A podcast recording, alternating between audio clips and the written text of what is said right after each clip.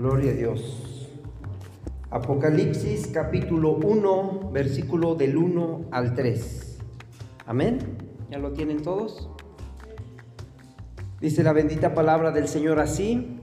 La revelación de Jesucristo que Dios le dio para manifestar a sus siervos las cosas que deben suceder pronto y la declaró enviándola por medio de su ángel a su siervo Juan que ha dado testimonio de la palabra de Dios y del testimonio de Jesucristo y de todas las cosas que ha visto.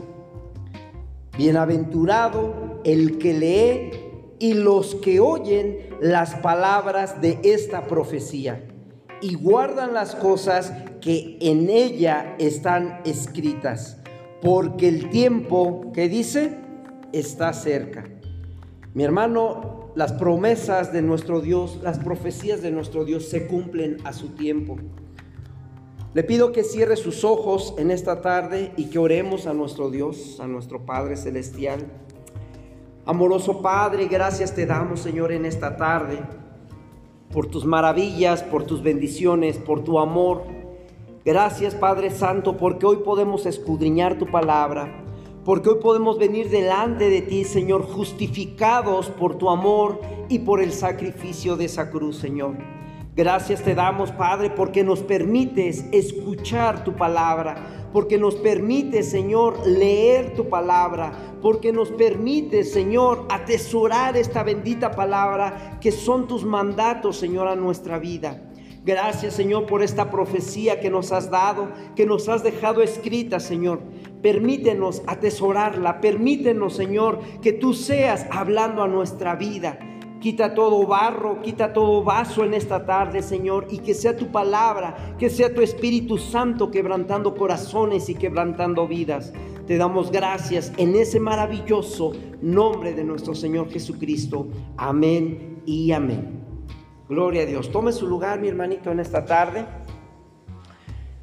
Vamos a hablar un poquito de las profecías que el Señor nos ha dejado a través de su palabra.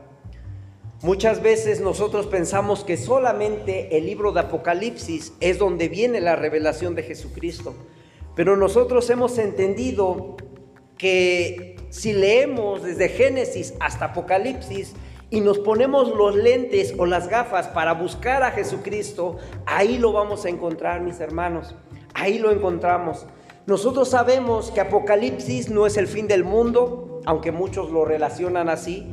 Ciertamente el Apocalipsis es la revelación de Jesucristo a su iglesia. Esto es a través del, apóstol Juan.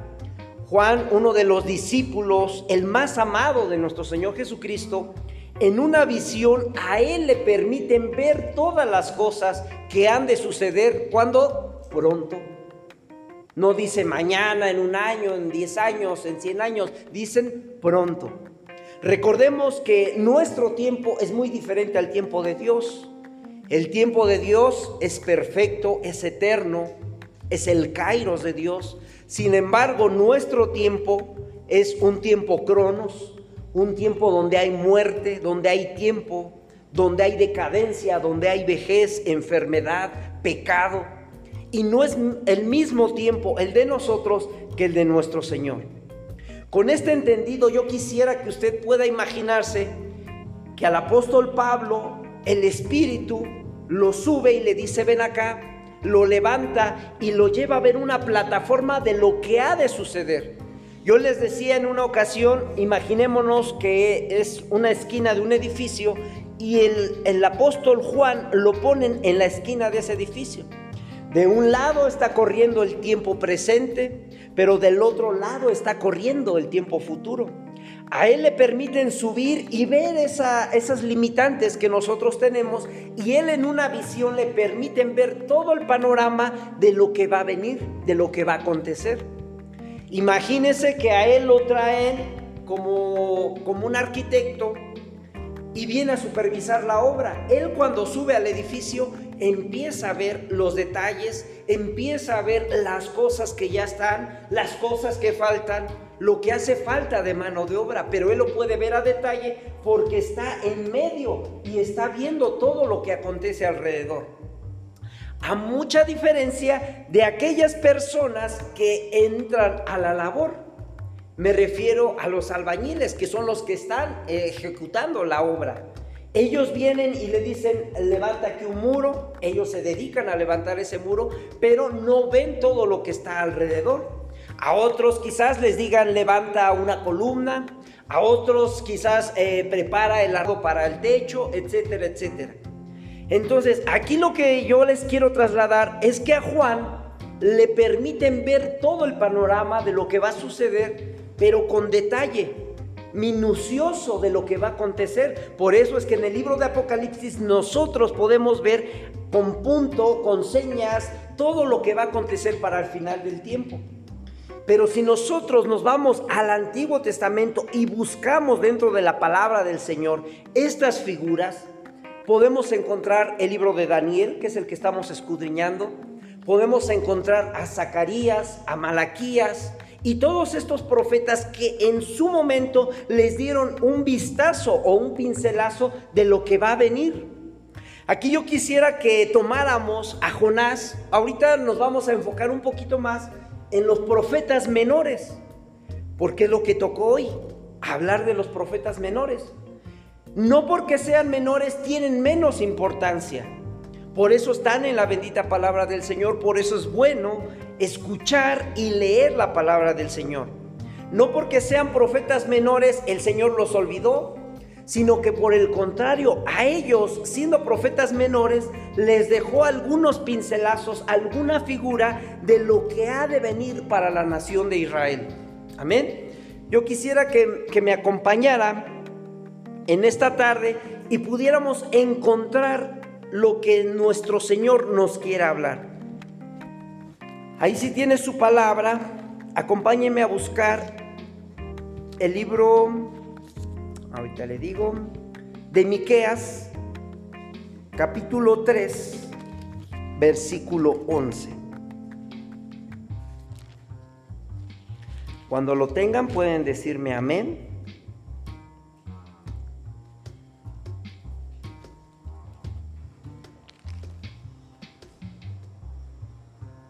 ¿Todavía no lo tienen? Amén. ¿Alguien que me lo quiera leer, por favor? Miqueas capítulo 3, versículo 11. Quizás es uno de los libros más escondiditos de la Biblia.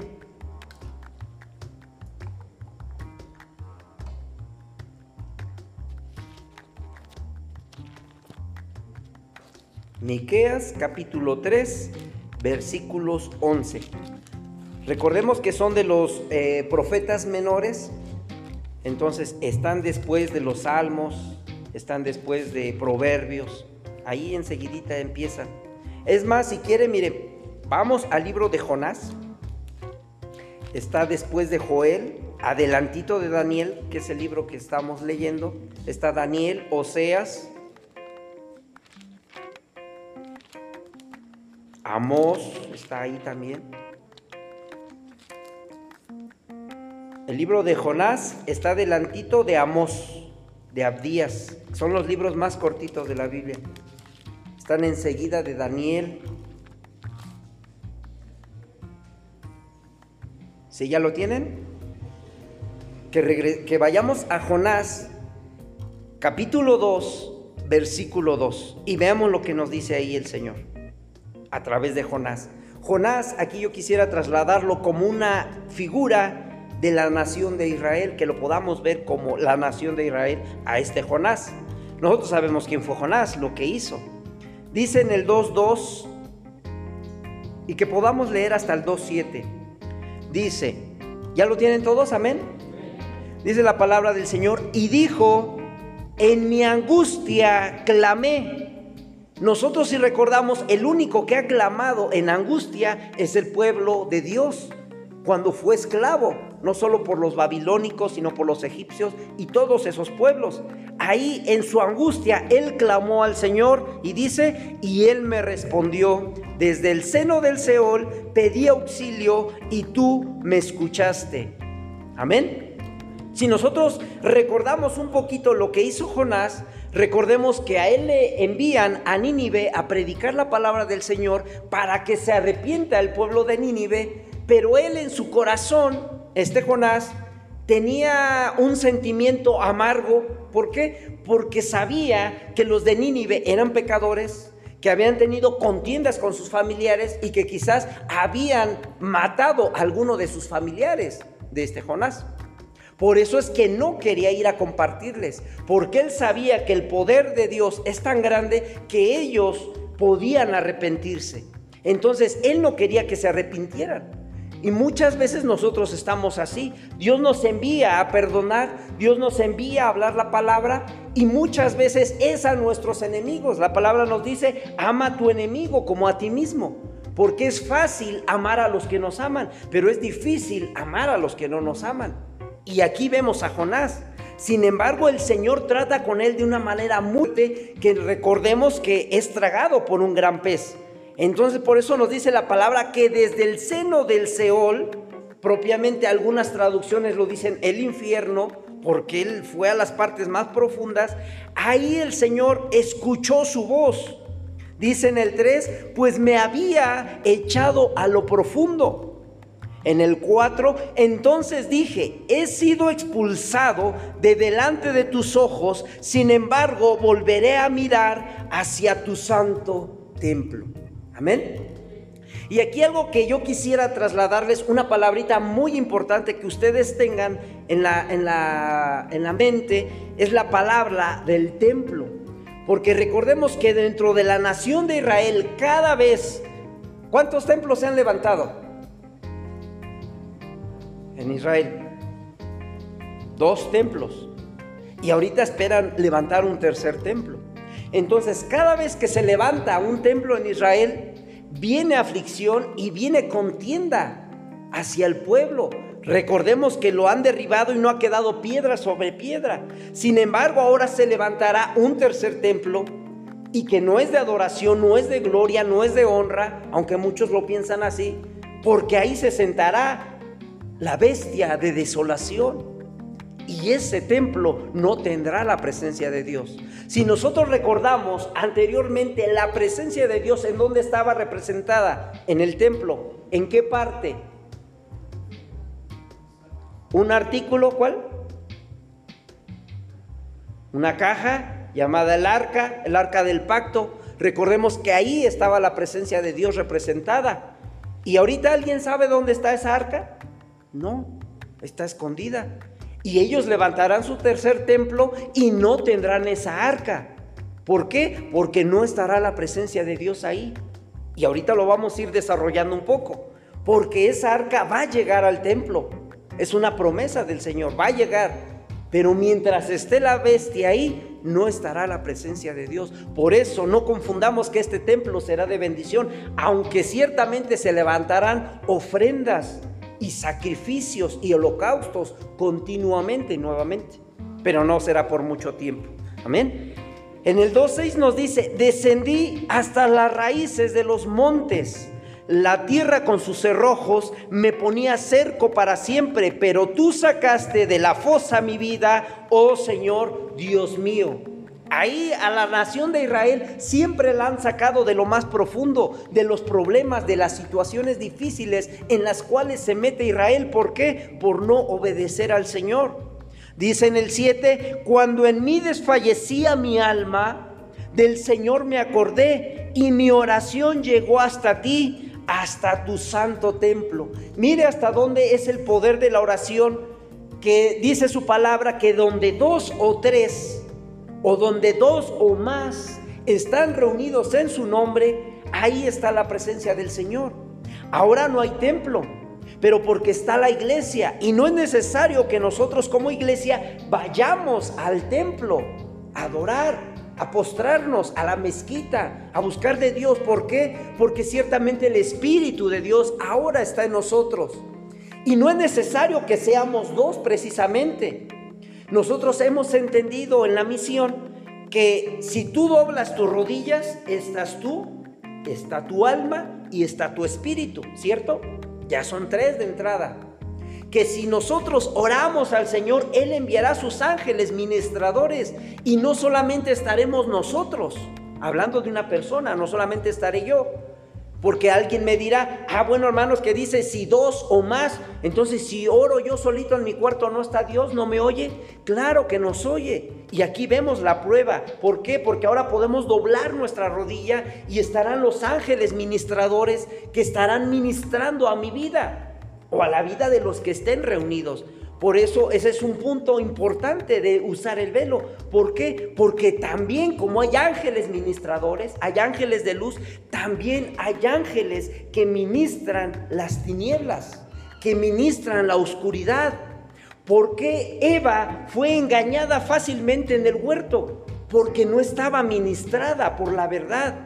No tenía esa cobertura, no tenía esa protección. ¿Por qué? Porque ella tomó esa decisión sola, otra cosa hubiera sido si ella hubiera ido con Adán, su cobertura, y le hubiera dicho, oye, esposo mío, amado mío, como le hubieran querido decir, porque a lo mejor no le dicen así. Mira que la serpiente me está diciendo que comamos de este fruto para alcanzar el conocimiento y ser semejantes a Dios. ¿Tú qué opinas? ¿Tú qué dices? Ahí hubiera sido otra cosa. Sin embargo, la mujer que hace vio que era agradable el fruto, codiciable, y lo quiso comer y tomó la decisión sola. ¿Por qué? Porque no tenía esa cobertura, no tenía ese manto. Entonces ahí vino y ministró la maldad, vino y ministró el enemigo. Por eso es que ella queda desprotegida y ya de ahí viene y le da al hombre. Y ya sabemos todo lo que pasó. Por eso es necesario, mi hermano, que cuando nosotros oremos, sobre todo las mujeres, se puedan poner ese velo que es señal de cobertura, que están en señal de sujeción. Por ejemplo, las mujeres eh, adolescentes o niñas en sujeción a sus padres, las mujeres casadas en sujeción a su esposo. Y recordemos que el esposo debe de estar sujeto a Cristo, porque Cristo está sujeto al Padre. Dice la palabra que arriba de uno alto hay otro más alto y así sucesivamente hasta llegar al Señor. Por eso es que cuando nosotros oramos a nuestro Dios, no es necesario que haya más de dos personas, aunque sería bueno, o si hay mucho más, pero tú solo puedes doblar tus rodillas y llegarán ángeles a ministrar de luz. Y estará tu alma y tu espíritu adorando al Señor. Y esa oración subirá a la presencia de Dios porque ya no es necesario ir a un templo físico, aunque sería bueno como ahora que estamos aquí.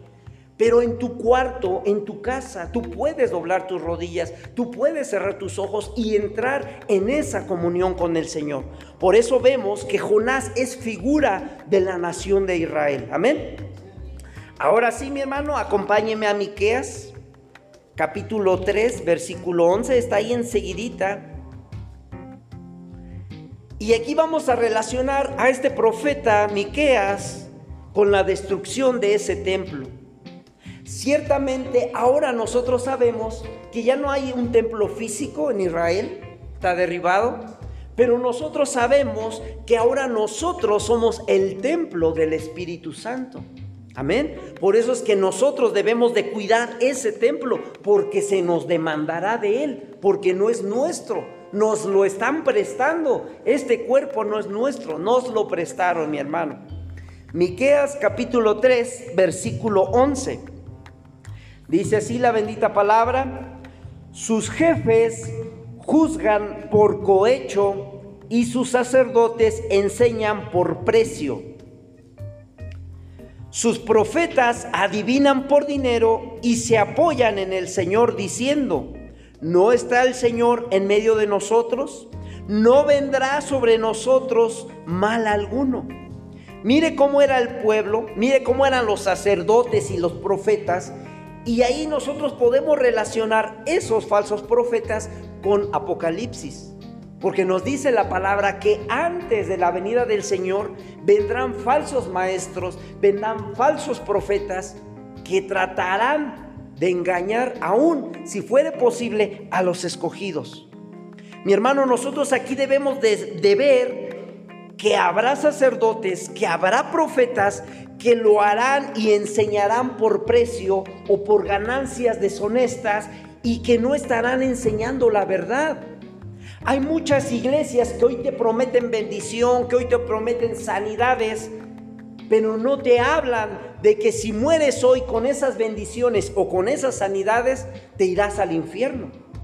¿Por qué? Porque ahí la gente se espanta y se va. Algo que debemos de entender, mi hermano, que nosotros debemos de enseñar la verdad del Evangelio, en qué consiste que nuestro Señor Jesucristo nos amó tanto que Él ha venido a pagar por nosotros para no ir a ese infierno. Esa es la verdad del Evangelio, que Él pagó por nosotros y que ahora no necesitamos hacer absolutamente nada, que es un don, un regalo de Dios que nos ha dado. Solamente creer en Jesucristo y en ese sacrificio que Él hizo. Amén. Miqueas 3:12 nos dice, "Por tanto, a causa de vosotros Sión será arada como un campo. Jerusalén se convertirá en un montón de ruinas y el monte del templo será como las alturas de un bosque." Ahí, mi hermano, nosotros podemos ver que se está anunciando la destrucción del templo. Y si nosotros lo relacionamos con la historia de Israel, lo destruyeron una vez, lo vuelven a edificar, lo vuelven a derribar y ahora nuevamente se volverá a levantar. ¿Y qué cree? Que este tercer templo también volverá a ser un lugar de desolación, será un lugar de ruinas porque la presencia de Dios no estará ahí. ¿Quién estará ahí? Bueno, estará el espíritu de Babilonia, la ciudad vieja que se volverá a levantar. Y esta, esta Babilonia, recordemos que es la que quema el templo de Salomón cuando estaba Nabucodonosor en el año 587 antes. Ahí es donde lo derriban por primera vez. La segunda vez fue con Ciro en el año 70 después de nuestro Señor Jesucristo. Entonces ahí nosotros podemos ver que Grecia profana el segundo templo que levanta a la nación de Israel en el año 165. Y nosotros podemos entender que aún Roma viene y quema el templo por parte de Herodes en el año 70 después de Cristo. ¿Y qué hará el anticristo? Yo le pregunto. Bueno, pues cumplirá con este propósito y, y él será la abominación desoladora que se sentará en el tercer templo. Amén. Es algo que nosotros debemos de entender que el profeta Miqueas estaba anunciando la destrucción del templo.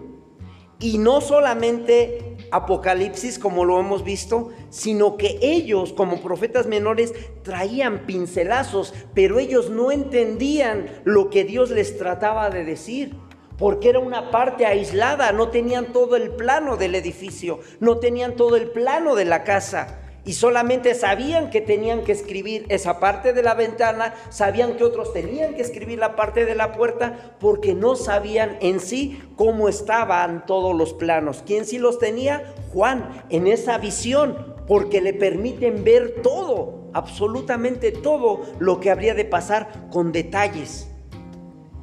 Ahora quisiera mi hermano que me acompañara al libro de Ageo,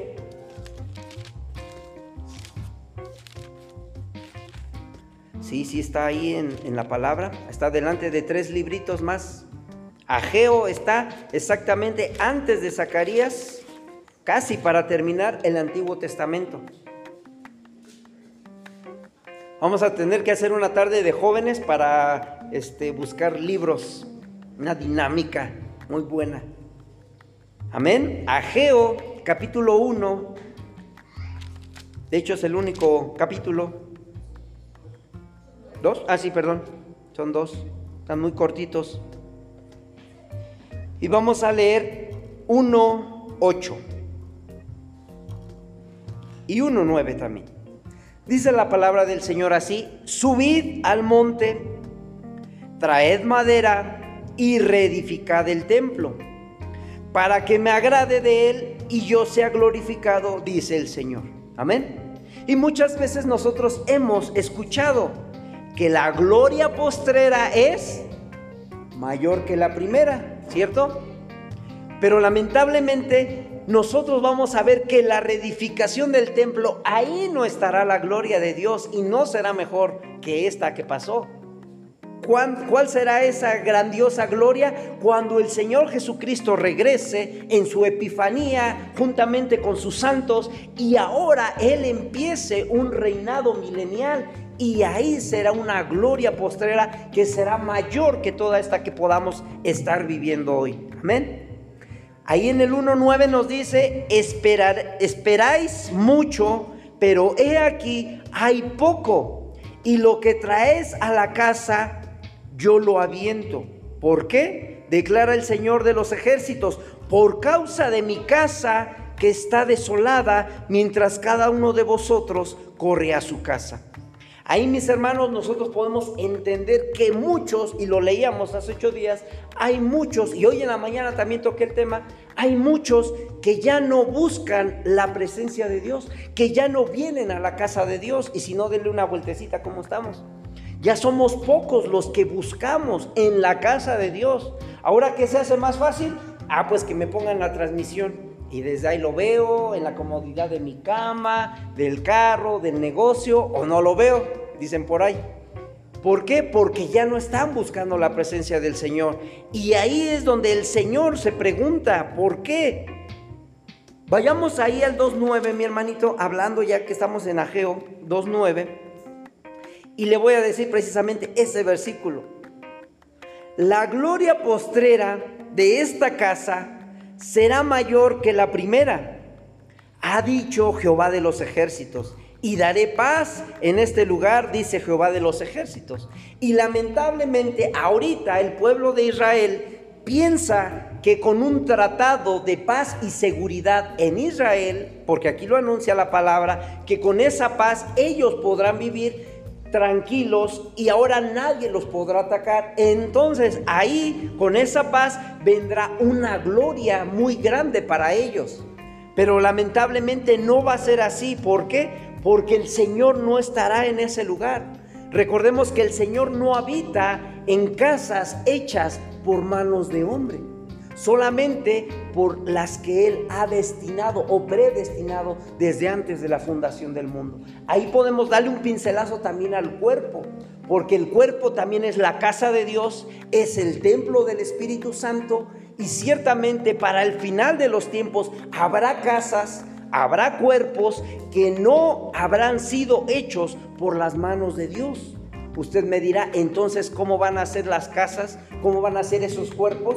Bueno, pues le adelanto, ya hay tecnología, hay inteligencia artificial, hay clonaciones, hay alteraciones de ADN, hay transhumanismo que se está levantando y esos son los, los templos, son las casas que Dios no ha diseñado.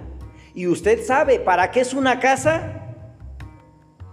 Para ser habitada, para ser morada, nuestra casa o la casa que el Señor nos ha dado, morada de quién es?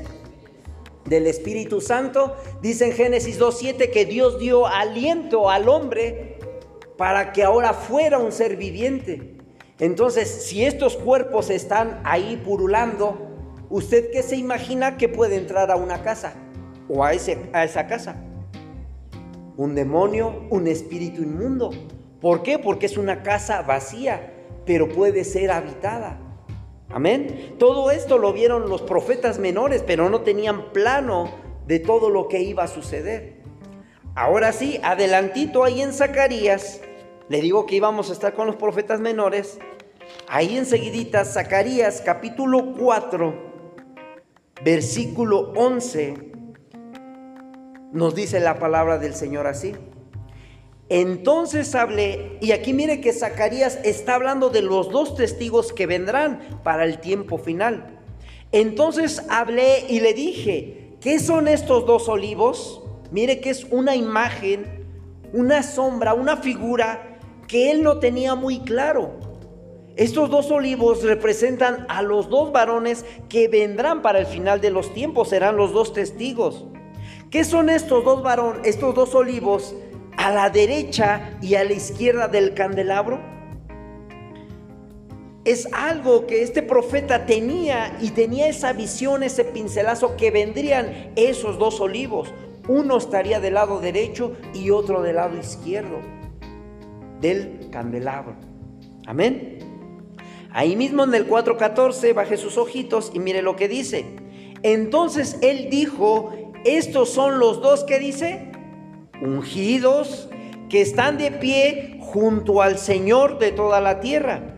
Y esto lo podemos relacionar con Apocalipsis, mi hermano, Apocalipsis 11, si no me equivoco, donde nos habla que Dios le otorgará autoridad a los dos testigos y estos profetizarán en, la, en, la, Jerusalén. Ellos estarán compartiendo la palabra, estarán evangelizando. ¿Por qué? Porque ya no estará la iglesia. Ahorita la labor de la iglesia es evangelizar, es anunciar las buenas nuevas, es llevar el Evangelio a una, a otra parte, con nuestros familiares, con nuestros amigos.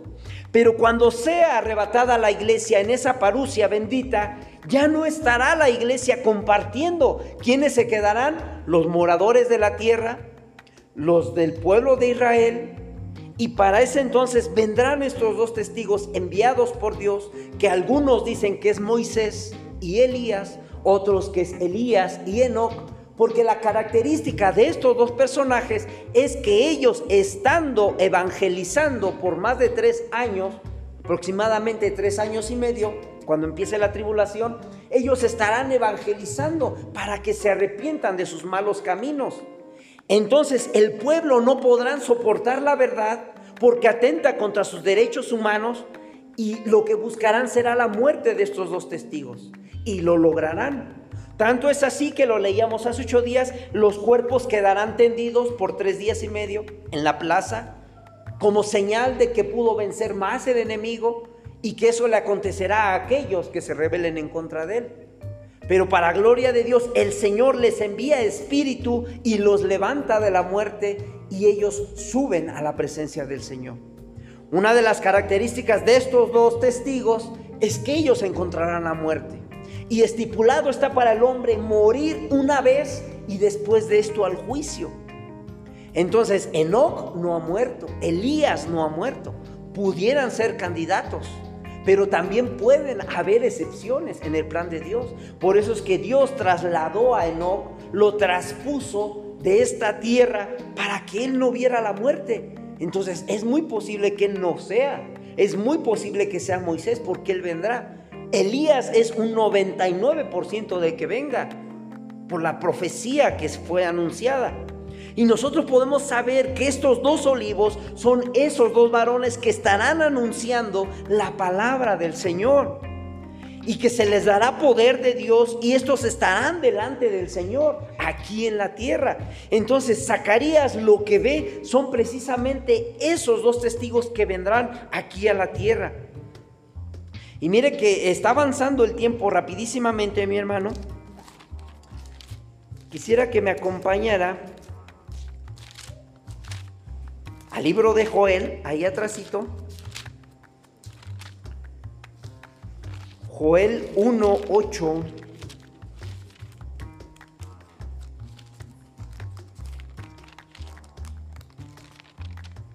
Cuando lo tengan pueden decirme amén.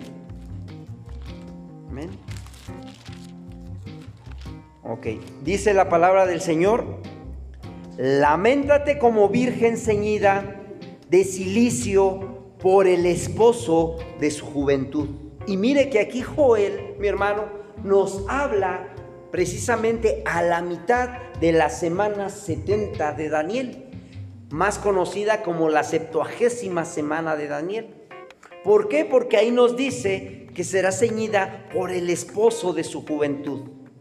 Ahí adelantito en el 1.9 nos dice, han sido cortadas la ofrenda de cereal y la libación de la casa del Señor. Están de duelo los sacerdotes, los ministros del Señor. ¿De qué nos está hablando esto, mi hermano? Que cuando se ha levantado el tercer templo tan esperado de los israelitas, Se levantará sacrificio y holocausto, ofrenda continua.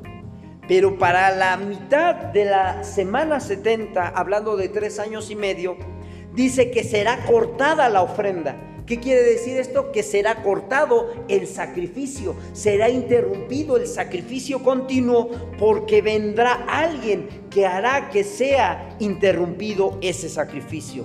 Y ya sabemos, mi hermano, quién es ese inicuo que se levantará. Ahí en el 1.13 nos dice, ceñíos de silicio y lamentaos sacerdotes, gemid ministros del altar, venid, pasad la noche ceñida de silicio, ministros de Dios, porque sin ofrenda de cereal, sin libación, ha quedado la casa de nuestro Dios. Amén. Ahí nosotros podemos ver una imagen muy clara precisamente de esta señal. Y ahorita voy a ir tomando cada uno de los conceptos de uno de los profetas para que veamos cómo va a estar en la plataforma del final de los tiempos. Unos les dejaron ver algunas cosas, otros les dejaron ver otras cosas y otros de plano ni siquiera entendieron como Daniel, que a él le dijeron, cierra las palabras de este libro porque no le vas a entender será despertado o será quitado hasta que la tecnología avance. Y mire cómo ha avanzado la tecnología de unos 20 años para acá, que antes ni siquiera imaginábamos tantas cosas que ahora podemos ver. Estaba viendo que en una iglesia ya cristiana, fíjese, hay una tecnología que se llama Bluebeam y esta tecnología es a base de hologramas. Y el pastor ya no estaba físicamente, sino que él estaba en un lugar y estaba compartiendo la palabra del Señor. En la iglesia o en el templo propiamente solamente había un cristal, un plástico, que cuando prenden esa tecnología automáticamente la persona aparece en medio de ese lugar y se empieza a mover y todos piensan que él está ahí, pero es solamente un holograma. Esta tecnología la tomará el anticristo propiamente, mi hermano, porque Él imita todo lo que es nuestro Dios. Sabemos que Dios es omnipresente y Él querrá hacerse presente en todos los lugares. Simplemente para una conferencia o para un estudio, esa tecnología en nuestras casas, en la sala, estaría excelente. Porque podríamos ver un concierto en vivo, aunque no estuviera allá, pero con esta tecnología pareciera que estuviéramos allá. Y ahí estará el orador, ahí estará el cantante, ahí estará el predicador. ¿Y qué cree? Que con esa tecnología ya en nuestras casas instalada, porque yo pienso que esa tecnología la van a colocar, si no es en nuestras casas, por lo menos en las ciudades, ¿para qué? Para que cuando se levante este ser inicuo, quiera dar un discurso, todo el mundo lo pueda ver y no necesita él estar en cada una de esas ciudades. No sé si han visto la película de Juegos del Hambre. Es algo parecido. Porque hay unas pantallas grandes por cada sector, por cada región, y ahí veían lo que ellos querían que vieran. Entonces la élite nos está preparando con esas películas precisamente para que se nos haga muy común y nos vayamos adaptando a ello, mi hermano, y que nosotros podamos ver que con esa tecnología ya no es necesario estar hasta ese lugar. Por eso, sin sacrificio y sin ofrenda, Él se levantará y se autoproclamará ser Dios. Y entonces pasará lo que la imagen de Daniel, que se levanta una imagen, se levanta una escultura y todos tendrán que adorarla. Entonces ahí se le dará el aliento a la imagen de la bestia para que todos puedan adorarla, para que todos puedan darle un beneplácito. Ahí vamos al libro de, de mi hermano. Vamos al libro de Amós. Capítulo 5. Y mire que aquí nos habla del día de Jehová. Y el día de Jehová no nos habla un día de 24 horas específicamente, sino que ese día terrible de Jehová precisamente nos habla del tiempo de la angustia de Jacob, del tiempo de la septuagésima semana de Daniel, del tiempo de los siete años de tribulación aquí en la tierra. Y hay algunos que lo están anhelando, mi hermano, porque están equivocados. Por eso cuando nosotros nos digan, ustedes anhelan el día de Jehová, no, porque ese es día de juicio. Nosotros anhelamos el día de la parucia de nuestro Señor Jesucristo. Amén. Amós 5:18 nos dice, hay de los que anhelan el día de Jehová. Y recordemos que cuando vemos la palabra hay dentro de las profecías o dentro de la palabra, nos representa dolor, nos representa angustia, mi hermano. Y mire con qué empieza. Ay, es un dolor, es una quejabanza de los que anhelan el día de Jehová. O sea que no es bueno anhelar ese día. ¿Para qué, fue, ¿Para qué queréis este día de Jehová? Pregunta. ¿Será que dice día de tinieblas y no da luz? Ahí sí apúntelo, mi hermano, subráyelo y téngalo muy presente, que el día de Jehová será un día de juicio. Y nos pregunta la palabra, ¿para qué quieren ese día? Ese día será de tinieblas y no de luz. No dará luz. Estará todo en oscuridad. En el 19 nos dice, será como el que huye de un león y choca con un oso. Entra en casa y apoya su mano en la pared y le muerde una serpiente. Y mire mi hermano que aquí hay muchas connotaciones que podríamos escudriñar, pero ahorita solamente vamos a enfocarnos en la serpiente. Ahí nos habla de un león, nos habla de un oso, nos vuelve a tocar el tema de la casa, pero al final dice, y le muerde una serpiente. ¿Quién es la serpiente, mi hermano? Satanás, el diablo, y que el Señor lo reprenda. Y para mí que, es un enemigo muy antiguísimo, lo vemos desde Génesis, es la serpiente antigua. Esa serpiente nos representa al enemigo y que nos dice que cuando esté en su casa y entren a su casa, esta serpiente las va a morder. Hablando de la nación de Israel, hablando de que levantan su templo, hablando que el templo es la casa de Dios, hablando que vendrán los dos olivos en medio del candelabro o del candelero y, vemos que aún ellos, cuando vean que vienen a ser atacados, se meterán a la casa, al templo. Pero ahí la serpiente los va a morder. Porque ahí se quitará la careta, y sabemos quién es la serpiente, se quitará la careta y entonces se revelará, se revelará, se revelará, perdón, como el Dios. Y quedará entonces que todos lo adoren. Ahí es donde se quitará la careta. Este es el día de Jehová, mi hermano. Es un tiempo de juicio, el cual vendrá sobre Israel. No se espante, la iglesia ya no estará aquí, mi hermano. Y recordemos que parte de la iglesia sí se quedará, pero son los que no fueron trigo. Son los que se quedaron, los que no buscaron tener fruto. Entonces nosotros ahí veremos que los que están en la casa, hablando de Israel, porque todos están regresando para Israel, parte de la profecía, ahí los morderá la serpiente. Y ahí es donde se levantará la abominación desoladora, mi hermano, que llegará a su máxima expresión. Ya para ese entonces la tecnología estará por todo el mundo. Ya la tecnología estará eh, con un internet súper rapidísimo y entonces le darán aliento de vida a la imagen de la bestia para que haga que todos chicos y grandes, ricos y pobres, libres y esclavos, ahora adoren a la bestia. Y nosotros debemos de entender, mi hermano, que todas estas imágenes están en el Antiguo Testamento con los profetas menores y no está en el Apocalipsis, pero que si nosotros lo vamos relacionando, todo está completamente escrito en el Apocalipsis, como una imagen, como una maqueta de lo que estos profetas fueron anunciando. Amén. Vamos al libro de Nahum. Nahum está delante.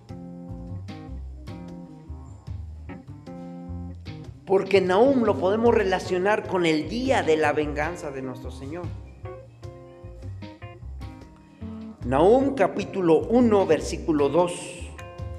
Amén. Dice, Dios celoso y vengador es Jehová. Por aquellos que decían que Dios no se venga. Dios es vengador. Vengador es Jehová, dice su palabra. Y está indignado Jehová se vengará de sus adversarios y guarda su enojo contra sus enemigos.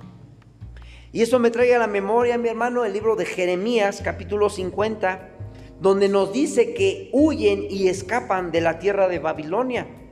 Sabemos que Babilonia es tierra de confusión, de perdición, pero aún así ellos escapan de Babilonia para anunciar en Sión la venganza de Jehová, nuestro Dios. La venganza, ¿por qué usted dirá? Por su templo, porque ha sido profanado. Usted recordará cuando Jesucristo llega al templo con sus discípulos y ellos lo querían maravillar con toda la construcción que había.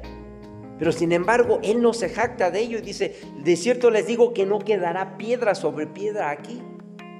Otra ocasión el Señor Jesucristo llega al templo, que es la casa de Dios, y, recuerda algo notable que hizo el Señor. Algo muy característico que podrían decir, ay, ¿a poco Jesús hizo eso? Llegó enojado y botó todas las mesas que estaban, las mesas de cambio. ¿Por qué? Porque sintió celo, sintió coraje por cómo estaban tratando la casa de Dios, que era el templo. Estaban los cambistas, estaban los de las monedas de cambio, estaban haciendo trueque, estaban haciendo business, negocios, y la casa de Dios no es para eso. La casa de Dios es para orar. La casa de Dios es para buscar su presencia. Entonces el Señor se enoja y viene contra ellos y tira todo, se molesta, se enoja y grita. Y nosotros podríamos decir, pues no que el Señor era mansedumbre, no que el Señor era amor, sí, pero también es vengador, también se enoja, porque atentan contra la casa de Dios. Amén. Por eso es necesario que nosotros que tenemos la casa de Dios, que es la casa del Espíritu Santo, su morada, tengamos cuidado con nuestro cuerpecito. Por eso es necesario mantenerlo en forma, cuidarlo, estar sano, limpio, porque es la casa